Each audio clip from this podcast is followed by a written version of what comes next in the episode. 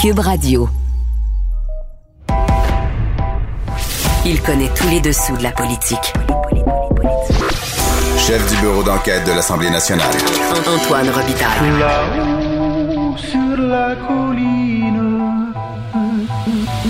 Là-haut sur la colline. Cube Radio. Bon lundi à tous à l'émission aujourd'hui.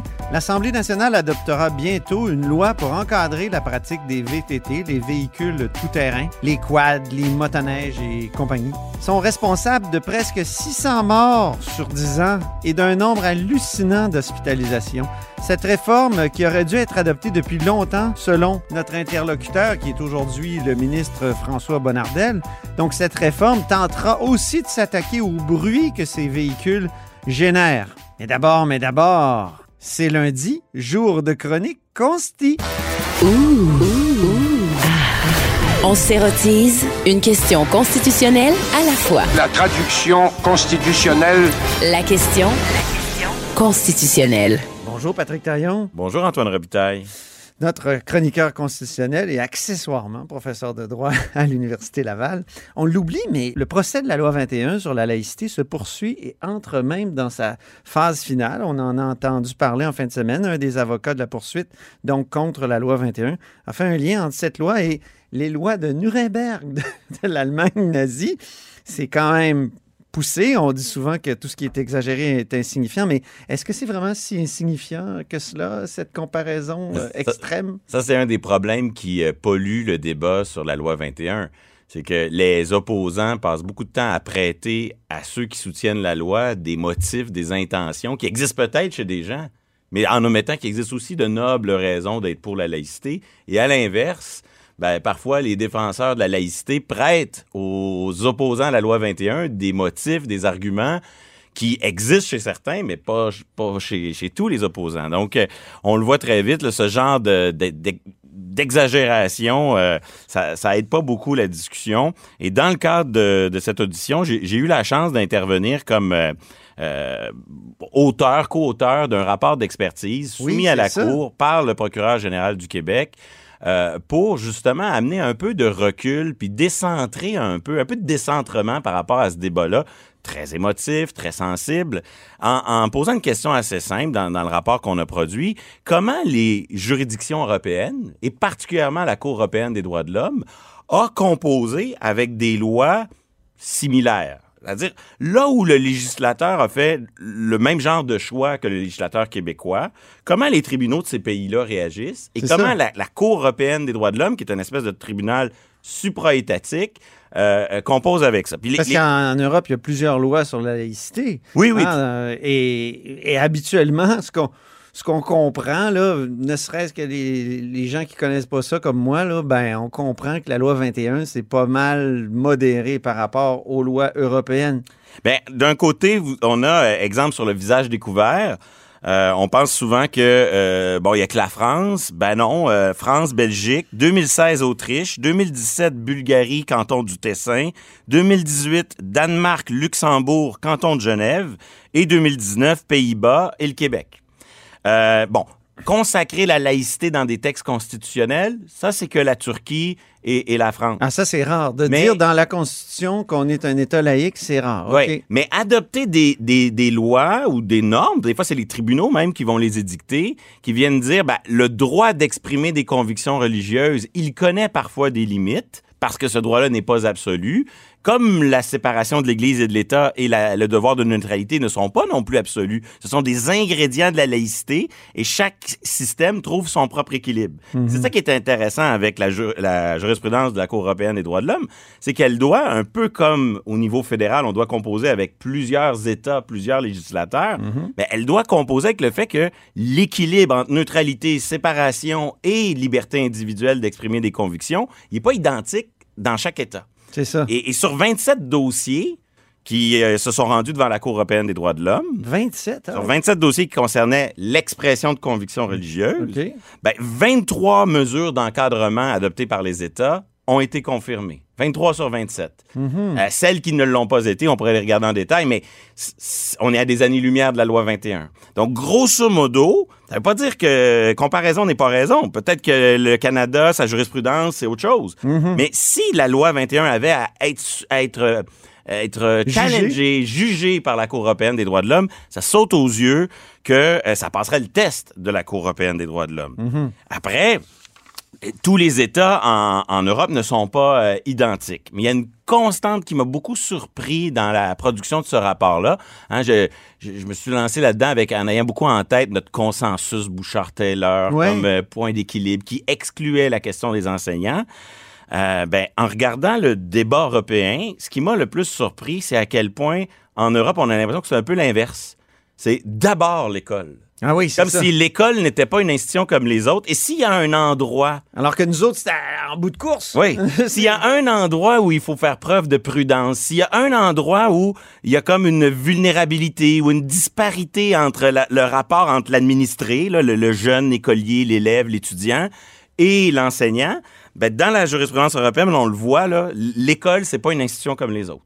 Et euh, à la Cour européenne des droits de l'homme, 14 dossiers qui concernaient des élèves, des profs, euh, primaires, secondaires, universitaires, les 14 dossiers ont été jugés conformes. Aurais-tu des exemples? Ben oui, euh, ben, le, le gros du contentieux est composé de d'affaires qui concernent des étudiants à qui on limite le droit de porter des signes religieux, donc quelque chose qui n'existe pas dans la loi 21. Pas du tout. Et malgré tout, ça passe quand même le test de la Cour européenne des droits de l'homme. Euh, Il y a la célèbre affaire Dalab, qui est vraiment très proche de la loi 21. Qu'est-ce parce que qu'il s'agit-? Il s'agit en Suisse d'une d'une loi qui imposait aux enseignants de ne pas porter de, de signes religieux. Bon. Ça a été confirmé par la Cour européenne des droits de l'homme. Donc, on, on le voit sur la question de l'école. On dirait que c'est l'endroit où, je dirais, une certaine précaution, une certaine retenue dans l'expression des convictions religieuses semble de mise. Après, toutes les juridictions sont pas unanimes. Par exemple, en Allemagne, euh, il y a eu une reconnaissance au début des années 2000 que les Länder, les entités fédérées, avaient une marge de manœuvre pour faire des choix. Mais en 2015, la Cour constitutionnelle allemande a s'est divisée entre une major- majorité et une minorité qui, qui montre bien les termes du débat. Pour la majorité, au fond, ils ont adopté la ligne que oui, le droit d'exprimer des convictions religieuses n'est pas absolu, mais il faut qu'il y ait une, euh, une pression, une signification pour qu'on on trouve qu'il y a un problème. Et donc, on a adopté en Allemagne, la majorité, la ligne que tant que l'enseignant est- reste en silence, le fait qu'il porte un signe religieux n'est pas un message si- s'il ne prend pas la parole. C'est curieux, ça. À l'inverse, Excuse-moi, je comprends pas. Euh, un enseignant, ça, c'est jamais silencieux? C'est ce que celui dit... qui mène la classe? C'est ce que dit d'ailleurs le, le- le- le- la, la dissidence dans cette affaire allemande et ce que dit aussi les, les juridictions suisses sur la même question. C'est que la relation entre l'élève et l'étudiant et le- l'enseignant, c'est une, c'est une relation quasi obligatoire. Elle est constante, elle, elle est tous les jours, elle se répète. Ben oui. Elle est marquée par l'idée que le prof doit influencer par tous les moyens possibles Ben oui. son, et, et- et comment imaginer que euh, pendant un an, un jour ou l'autre, les étudiants vont poser des questions et là, le professeur sera obligé de sortir de son silence. Donc, on voit qu'il y a deux, deux camps, mais à la fin, c'est une question de degré. Il y a des juridictions qui disent, même chez les élèves, on peut interdire le port de certains signes religieux. La Belgique l'a encore confirmé, sa Cour constitutionnelle, en juin 2020. Euh, en Belgique, on laisse chaque établissement la liberté de choisir. Donc, il y a des établissements qui interdisent, qui, font, qui ont des grosses interdictions, d'autres pas, mais on confirme que ce choix entre dans euh, ce qui est raisonnable pour la Belgique. En Allemagne, on voit qu'on met le curseur ailleurs. En Suisse, ce qui se dessine, c'est chez les profs, c'est raisonnable de l'interdire. Chez les élèves, ça ne sera pas. Donc, en France, on a un autre équilibre, évidemment. Et, et c'est cette variété d'équilibre qui montre que, euh, avant de comparer avec les lois de Nuremberg, il faut peut-être prendre un peu de recul, un Ben peu oui. de décentrement. Mais chose certaine, euh, il ressort très clairement de cette euh, comparaison avec l'Europe, puis à quelque part aussi de la jurisprudence canadienne, que nulle part on va exiger je connais pas une seule juridiction qui exige comme preuve que euh, le contact avec une expression religieuse aurait l'effet de convaincre l'élève ou euh, l'administré. Hein, D'ailleurs, on l'a vu dans l'affaire Saguenay. On s'est jamais demandé si M. Simoneau lorsqu'il est au conseil de ville, le fait que le maire prie devant lui, est-ce que ça va le faire, est-ce que ça va avoir une influence réelle sur ses convictions, le faire changer d'idée? On se demande pas ça. Donc, quand on parle d'une pression, d'une influence, d'une, d'une manifestation ostentatoire, la question n'est pas de savoir si l'élève va revenir à la maison en ayant tout soudainement des convictions religieuses différentes. Donc, le seuil pour parler d'une pression, il varie d'une juridiction à l'autre, mais il n'est jamais le seuil qui consiste à, euh, à prétendre qu'il faut une, une preuve scientifique que les gens vont changer de conviction. C'est pas ça qui est en cause. Ce qu'on voit aussi beaucoup euh, dans la jurisprudence Qui est en cause beaucoup devant le tribunal ici. ben, il faudra voir comment. Ce qui est en cause ici devant le tribunal, c'est surtout le sort de la dérogation. Pour le oui, moment. oui, ça c'est vrai. Alors, euh, tant- C'est plus le procès des dispositions de dérogation, Eh. Ou donc clause non-obstant, comme on dit euh, couramment, que le procès de la loi 21. est-ce que la dérogation, euh, c'est quelque chose que- qui, euh, qui produit des effets ou si on veut procéder à une espèce de, de révolution juridique qui consisterait à dire que ça veut rien dire quand le législateur procède à une dérogation? Et ça revient toujours à la même chose, c'est-à-dire que l'équilibre des si droits. jamais le juge disait ça, là, Patrick, ça serait une modification constitutionnelle? Oui, mais ce serait une modification constitutionnelle qui découlerait d'une interprétation judiciaire. Ah ben oui, c'est ça. Et d'une certaine façon, il y en a tous les jours de ça. Oui, Quand la Cour suprême dit euh, l'aide médicale à mourir, c'est c'est interdit, En inconstitutionnel. 92, en, dans, sur Rodriguez, Rodriguez, voici ce que la. Constitution dit. Ah ouais. Et elle nous dit 15 ans plus tard, la Constitution dit l'inverse. Ben, elle vient de modifier la Constitution, mais ça fait partie de son rôle d'interprète. Ouais, Ben. Oui, ça serait revoir en profondeur le compromis qui, est- qui a été adopté en 82 entre les neuf provinces majoritairement anglophones et le gouvernement fédéral. C'est-à-dire, oui à une charte, mais qui s'accompagne d'un pouvoir de dernier mot du législateur s'il a le goût de l'exercer. Et c'est beaucoup ça qui re- ressort de, la comparaison. C'est que l'équilibre des droits n'est pas partout pareil. Il y a plusieurs équilibres différents qui se dessinent. Les paramètres du débat sont à peu près toujours les mêmes, mais euh, à qui il revient d'établir cet équilibre-là? Est-ce que c'est une affaire que seulement le juge? Et on le voit souvent avec les, les opposants à la loi 21, on a l'impression d'un deux poids, deux mesures.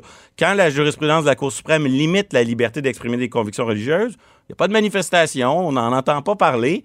Mais à l'inverse, si le législateur se mêle de la question, on a l'impression que là, c'est illégitime, Ouais, c'est tyrannique.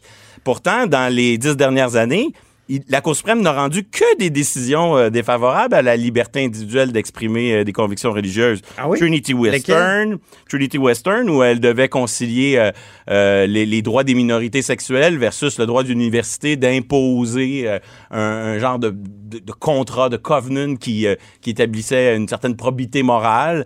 Une affaire qui concernait l'esprit de la montagne, une croyance autochtone où on n'a pas donné suite à la liberté de religion. L'affaire des utérites sur des, des, des gens en Alberta qui voulaient pas être photographiés sur leur permis de conduire au nom de convictions religieuses. Euh, la Cour d'appel du Québec, je pense encore l'année passée, sur le port de Montréal, euh, on voulait avoir le droit de porter le turban Oui, euh, au lieu du au lieu casque, du casque. Ça a été rejeté. Donc, toutes des, des manifestations d'une volonté de la Cour suprême de, de rétablir un petit peu, parce que dans les années 2000, elle est allée très loin sur la liberté individuelle d'exprimer des convictions.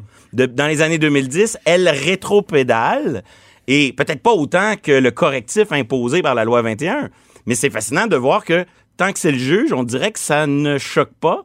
Et, et c'est ça beaucoup le, le débat en cause dans le procès sur la loi 21, c'est est-ce que le pouvoir politique a un rôle à jouer, a fortiori lorsqu'il lève la main en disant j'utilise la clause non-obstant, j'utilise la disposition de dérogation pour dire ici je veux établir moi-même l'équilibre des droits? Malheureusement, on n'a pas le temps de parler de l'affaire Michaud, mais on sent qu'il y a quelque chose qui va se passer cette semaine. L'affaire Michaud, c'est quoi? C'est l'Assemblée nationale qui a comme dénoncé les propos euh, d'un citoyen. C'était comme un précédent dans l'histoire euh, des parlements du Commonwealth. Et peut-être que 20 ans plus tard, l'Assemblée nationale pourrait revenir en arrière. Peut-être un petit mot. Ben, on en reparlera de toute façon lundi prochain, je pense. Il y a plusieurs voix qui s'élèvent, mais ce qui est clairement établi par les tribunaux, c'est que s'il doit y avoir une solution, elle doit passer par l'Assemblée nationale. Les tribunaux s'en mêleront. Très bien. Merci beaucoup, Patrick Taillon, notre chroniqueur constitutionnel et accessoirement professeur de droit à l'Université Laval. Vous êtes à l'écoute de là-haut sur la colline.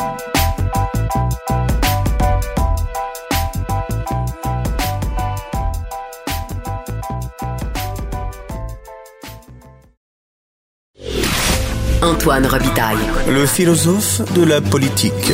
La joute politique ne colle pas sur lui. Il réussit toujours à connaître la vérité. Vous écoutez là-haut sur la colline. La pratique du VTT devait être euh, encadrée et elle le sera probablement. En tout cas, si le projet de loi 71 est adopté, Le- la commission parlementaire a fait parvenir son rapport à l'Assemblée nationale. Et pour en discuter, on a avec nous le ministre des Transports, François Bellardel. Bonjour.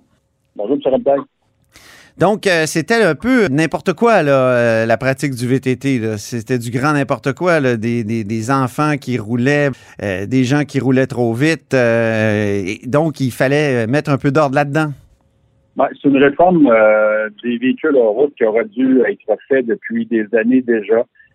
Et le principal problème, je pense que tout le monde en convenait, c'était l'aspect sécurité. Et euh, quelques statistiques, dans les dix dernières années, on a eu près de 600 morts, autant du côté des motoneiges que des, euh, que des VTT. Près de 10 000 hospitalisations. Malheureusement, sur ces hospitalisations, il y avait près de 60% des gens qui avaient consommé de l'alcool. 40% de ces personnes avaient un taux d'alcoolémie au-dessus de la limite permise. Ah ouais. Donc là, on va appliquer le code de la sécurité routière dans les sentiers. Ce que ça veut dire, c'est que vous faites de la vitesse, euh, vous consommez de l'alcool, vous êtes arrêté, ben, vous allez subir les mêmes conséquences que si vous étiez derrière votre volant. On va réduire aussi la vitesse. Il y avait une possibilité au Québec euh, d'avoir euh, d'avoir des, des, clubs qui pouvaient permettre sur des lignes droites de rouler à 90 km On ramène ça de façon uniforme partout au Québec à 70 km h pour les motoneigistes et à 50 km h pour les VTT. Mais ça va être difficile de faire appliquer tout ça, j'imagine, François Monardel. Il n'y aura pas des, des- comment dire, la, la Sûreté du Québec ne pourra pas patrouiller dans tous les sentiers, euh, se mettre en marge un peu des, euh, comme, comme elle, elle est en marge des autoroutes, par exemple. Ben, il est certain que je peux pas demander euh, aux policiers de la Sûreté du Québec d'être partout sur les 33 000 kilomètres de sentiers partout au Québec. C'est certain que c'est difficile. Maintenant, il y a des il y a des policiers qui sont bien formés. Euh, on va travailler avec eux pour s'assurer encore une fois qu'ils comprennent bien euh, euh, le, le- sens de la loi comme telle, l'application de la loi. Et euh, cela va nous prendre quand même quelques mois de travailler avec eux pour mettre en application tout ça. Mais je suis confiant qu'à la fin, c'est pour ça aussi, je pense que les oppositions ont bien, ont bien travaillé avec nous pour, euh, à l'étude détaillée, pour comprendre et s'assurer qu'on a, qu'on a une bonne loi qui fait consensus. Puis il faut pas oublier derrière tout ça, on a travaillé avec les deux principales associations qui étaient d'accord avec nous, autant du côté euh, des VTT que des, euh, que des motoneigistes au Québec. Donc, euh, c'est pas banal comme, comme réforme. Puis encore une fois, euh, j'ose croire qu'on soit capable, et je suis persuadé qu'on soit capable d'améliorer le, bilan dans les prochaines années. Puis il y a un autre point qui est non négligeable aussi, ce sont les amendes, le bruit. Faut pas se le cacher, il y a quand même quelques motoneigistes qui osent changer leur tuyau d'échappement à chaque année sur leur VTT, sur les motoneiges, donc qui causent énormément de dommages. Quand je dis dommages, c'est la nuisance. C'est euh, de là que euh, la plupart du temps, on perd ces droits d'accès que, que certains euh, donnent pour, euh, pour circuler de façon de façon paisible. Donc, Oui. il y aura des amendes assez sévères de ce côté. De ce côté. C'est toujours un problème, ça. À chaque année, c'est un problème récurrent. Je me souviens euh, de, de, de Norm Macmillan, euh, l'ancien ministre délégué au transport, qui, qui avait essayé de régler cette question-là des droits d'accès. Il y a eu des, des projets de loi euh, spéciaux. Il y a eu des, des pas, je dirais pas des grèves, mais des, des blocus. euh, donc, c'est un, vieux problème, ça, ça, pour les motoneiges. Là. Puis encore cette année, j'en ai entendu parler. Je pense que c'est la députée d'opposition, Isabelle Mélenchon, qui m'a dit que ça allait être un problème aussi cette année? Ben, c'est certain. C'est pour ça qu'on s'y attaqué, euh, on s'y attaque fortement en termes en termes d'amende, euh, de donner plus de pouvoir aussi aux agents de surveillance euh, des clubs euh, fédérés dans les sentiers. Et là-dessus, encore une fois, avec ces amendes, ces possibilités de, frapper fort en termes de coûts et de récidive aussi, ben j'ose croire que, c'est c'est un petit lot, hein. C'est un petit lot de personnes qui, qui continuent de, de dire ben moi, je fais ma motoneige, je fais ce que je veux, je roule, puis euh, je change de tuyau d'échappement. Ce qu'on n'a pas le droit de faire pour les autos, ben là, aujourd'hui, on n'aura pas plus le droit de le faire pour les motoneiges et les VTT. Puis les amendes vont être assez sévères encore une fois pour s'assurer qu'on qu'on aura une certaine forme de quiétude pour euh, les riverains et ceux qui, qui acceptent de voir passer devant chez eux euh, des, des sentiers de motoneige ou de VTT. J'ai regardé les chiffres de, de décès liés au VTT par rapport au nombre de VTT qu'il y a. C'est épouvantable. là. Sur 10 ans, c'est quoi? C'est 500 morts alors que pour des voitures, je sais pas, il y a, il y a- il y a des millions de voitures au Québec, là, puis euh, quoi, 400 morts Ouais. par année. Là, c'est 500 morts sur Ouais, il y a 10 ans, trois- certes, mais ça fait rien. C'est c'est un- un- une quantité négligeable de, de, de véhicules à moteur. Ouais, ben, vous avez trois fois plus de chances. euh, je mets les motos dans les mêmes euh, dans le, le- le- les mêmes conditions que les motoneigistes puis les, les VTT. Euh, vous avez trois fois plus de chances d'avoir un accident quand vous conduisez une moto, une motoneige ou un VTT au Québec, malheureusement. Puis dans ces conditions, je le disais bien respectueusement pour ceux qui le font bien, euh, le party est fini dans les sentiers pour, euh, pour certains qui osaient peut-être euh, consommer une petite bière de plus dans le relais. Ils se disaient, bah, euh, de vitesse euh, dans les sentiers, il n'y a personne qui peut me prendre. Ben, Aujourd'hui, si vous vous faites prendre, vous allez subir les, mêmes contre-coups en termes de points d'inaptitude. Donc, euh, pas banal ce qu'on a décidé de faire. Euh, D'imposer aussi le permis de conduire obligatoire. Donc, euh, ça, c'est important. Pour ceux qui ont 16-17 ans, c'est un permis de conduire aussi, exemple, de, de cyclomoteur qui sera permis, mais avec une formation additionnelle pour ces jeunes de 16-17 ans. Donc, on a mis, je pense, tout en place pour avoir un cocktail qui va qui va augmenter, euh, ben, qui va faire baisser le bilan, puis qui va augmenter la sécurité. Du côté des locataires aussi, souvenez-vous de l'accident malheureux de l'année passée au lac Saint-Jean où il y a des Ben gens oui. qui ont perdu la vie. Ben, on va obliger ces gens, pour louer le motoneige, d'avoir 18 ans et un permis de conduire. Mhm. Donc ça, c'est le, le minimum et une formation qui sera donnée par le locataire. On aura aussi les guides qui seront mieux formés. Euh, conjointement avec euh, le ministère du Tourisme, on aura un, un guide spécifique qui sera bien préparé pour s'assurer encore une fois que tous les impondérables en termes de géographie, de connaissances, de secourisme, que ces gens seront, euh, sont, seront bien formés pour accompagner Mhm. ces, ces locataires. Sur l'âge de la conduite des VTT, là, la Fédération québécoise des clubs quad s'opposait à la hausse de 14 à, à 16 ans. Qu'est-ce que vous leur avez répondu? Parce qu'ils disent, eux autres, c'était pas, une pas une clientèle problématique. Non, je l'avais dit non. Puis je comprends qu'eux, ils souhaitaient qu'à partir de 15 ans, on puisse promouvoir euh, le fait de, s'acheter ou de rouler en VTT. Et, je pense pas qu'aujourd'hui, on peut se permettre de mettre une machine aussi puissante ou des machines aussi puissantes euh, dans les mains de, de jeunes de 14 ans. Puis pour moi, il y a un monde de différence entre conduire un cyclomoteur à, à 14 ans puis d'embarquer sur des machines puissantes en sentier avec encore une fois euh, toutes les, les- circonstances possibles de rouler, de rouler dans le bois, euh, les possibilités de faire beaucoup de vitesse, puis de rouler pas mal plus vite qu'un cyclomoteur euh, sur certains chemins. Donc, euh, le Québec n'en est pas là, j'en suis pas là. Puis je pense qu'ils ont compris que, que- qu'à 16 ans, c'est déjà euh, un âge, un âge qui, qui, qui est respecté aussi pas mal dans l'ensemble des provinces canadiennes, Mhm. même dans le nord-est des États-Unis. Donc, dans ces circonstances, pour moi, c'était, c'était pas négociable. Mais euh, je sais qu'en commission parlementaire, Francine Charbonneau du Parti libéral posait des questions sur le cas des fermes. Quand on est euh, sur une ferme, peut-être qu'un jeune euh, de, de, de, de, mo- de 14 ans et même de moins de 14 ans, c'est de la main-d'œuvre, c'est quelqu'un qui peut aider, qui, peut prêter secours, qui peut aller chercher des choses. Euh, et là, euh, on dit, Mme Charbonneau disait ben, peut-être que dans le cas des fermes, il pourrait y avoir une exception. Donc, euh, d'avoir des, des, conducteurs plus jeunes. Ben, on, on peut, on peut permettre, on va permettre sur un terrain privé, sur des fermes, par exemple, à un jeune de circuler.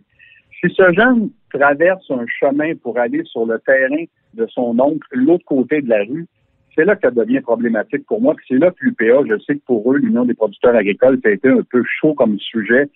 C'est la sécurité de nos enfants. hein. Alors, Ouais. ils ont bien mesuré jusqu'à quel point, sur le terrain de papa-maman, OK, euh, tu peux aller circuler, faire le travail que tu as à faire. Tu es quand même supervisé la plupart du temps par les règles de la CNESST.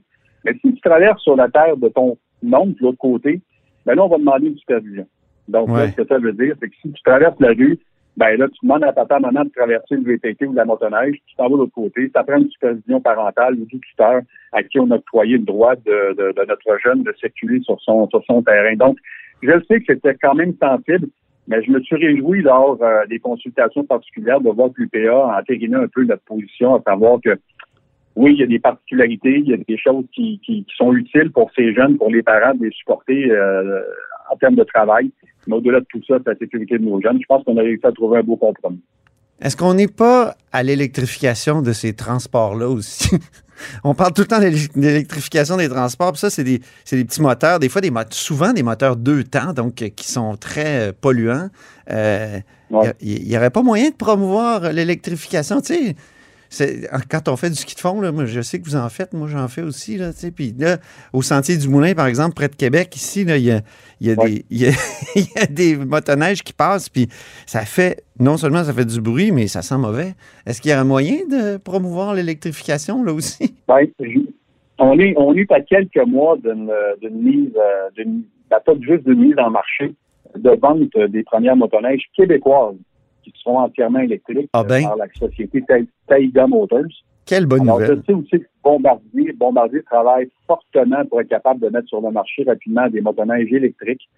Euh, elles sont elles sont quand même moins polluantes là, aujourd'hui, ces motoneiges. On est loin du fait que quand on partait, euh, on a un peu le même âge, M. Robitaille, on Oui. partait notre motoneige, là, puis il y avait une belle boucane bleue là, qui enveloppait, euh, qui nous enveloppait là, avec euh, des, des, des- des- Tu reviens de la balade, puis il faut que tu laves ton linge là, tellement qu'il sent le gaz.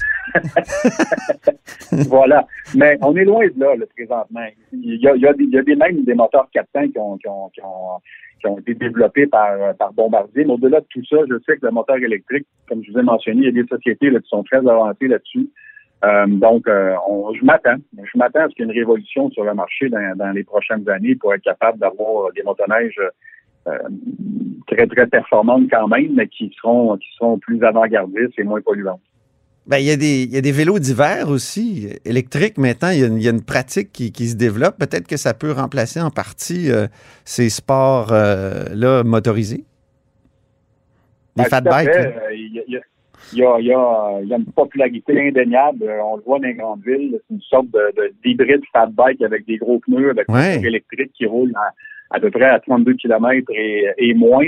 Donc euh, aujourd'hui, euh, avec ces, ces- voies cyclables qu'on a dans nos centres-villes, les pistes cyclables qui, euh, je, je le voyais cette année, là, la ville de Granby a décidé de, de nettoyer, de déneiger plusieurs kilomètres de pistes cyclables additionnelles pour permettre aux gens de circuler, même cet hiver.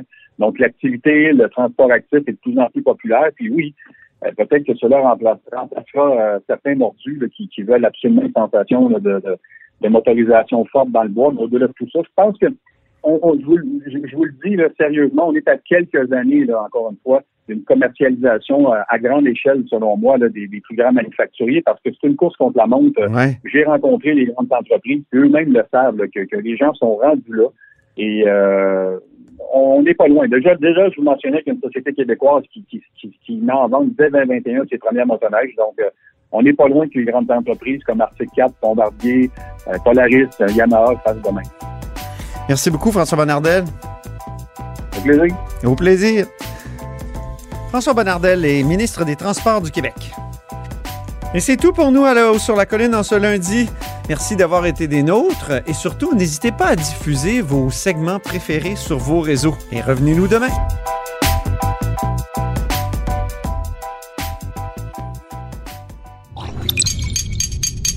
Cube Radio.